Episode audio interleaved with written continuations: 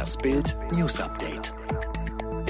Die US-Gesundheitsbehörde meldet fast 40.000 Corona-Neuinfektionen an einem einzigen Tag. Das sind nach kurzer Erholung mehr als zum ersten Höhepunkt der Pandemie im April. Doch US-Präsident Donald Trump scheint sie einfach ignorieren zu wollen. In einem Interview mit dem Fernsehsender Vox News wiederholte er jetzt seine absurde Corona-Rechnung. Wenn wir nicht testen würden, hätten wir keine Fälle.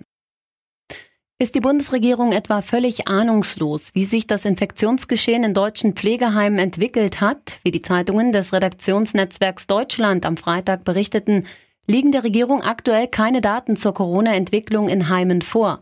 Dabei leben hier besonders viele Mitglieder der Hochrisikogruppe.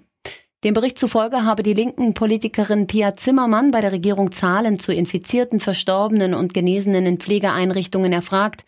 Die Regierung habe aber keine der Fragen beantworten können.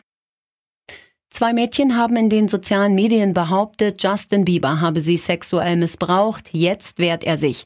Nachdem der Popstar bereits in mehreren Tweets alle Vorwürfe von sich gewiesen hat, geht er nun gerichtlich gegen die beiden vor. Justin Bieber verklagt die beiden jungen Frauen wegen Verleumdung auf jeweils 10 Millionen US-Dollar. Das sind rund 8,9 Millionen Euro. Tragödie in einem Badesee in Oberfranken. Die Leichen von einem Mann und seiner vierjährigen Tochter wurden am Donnerstagabend nach stundenlanger Suche geborgen. Die Ehefrau und Mutter hatte die beiden mittags vermisst gemeldet. Sie war mit einem zweiten Kind auf ihrem Platz an dem See in Trebgast zurückgeblieben, während der Mann mit der Vierjährigen auf dem Gelände unterwegs war. Als sie nach zweieinhalb Stunden nicht zurückgekehrt waren, starteten Polizeirettungsdienst und Wasserwacht eine Suchaktion.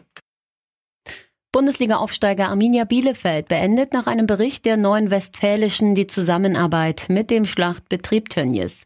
Auf Anfrage der Zeitung teilte der Verein mit, der Werbevertrag mit dem Unternehmen wird zum Ende dieser Spielzeit auslaufen. Aufgrund der aktuellen Ereignisse wird der DSC Arminia Bielefeld die werbliche Partnerschaft mit dem Unternehmen nicht fortsetzen.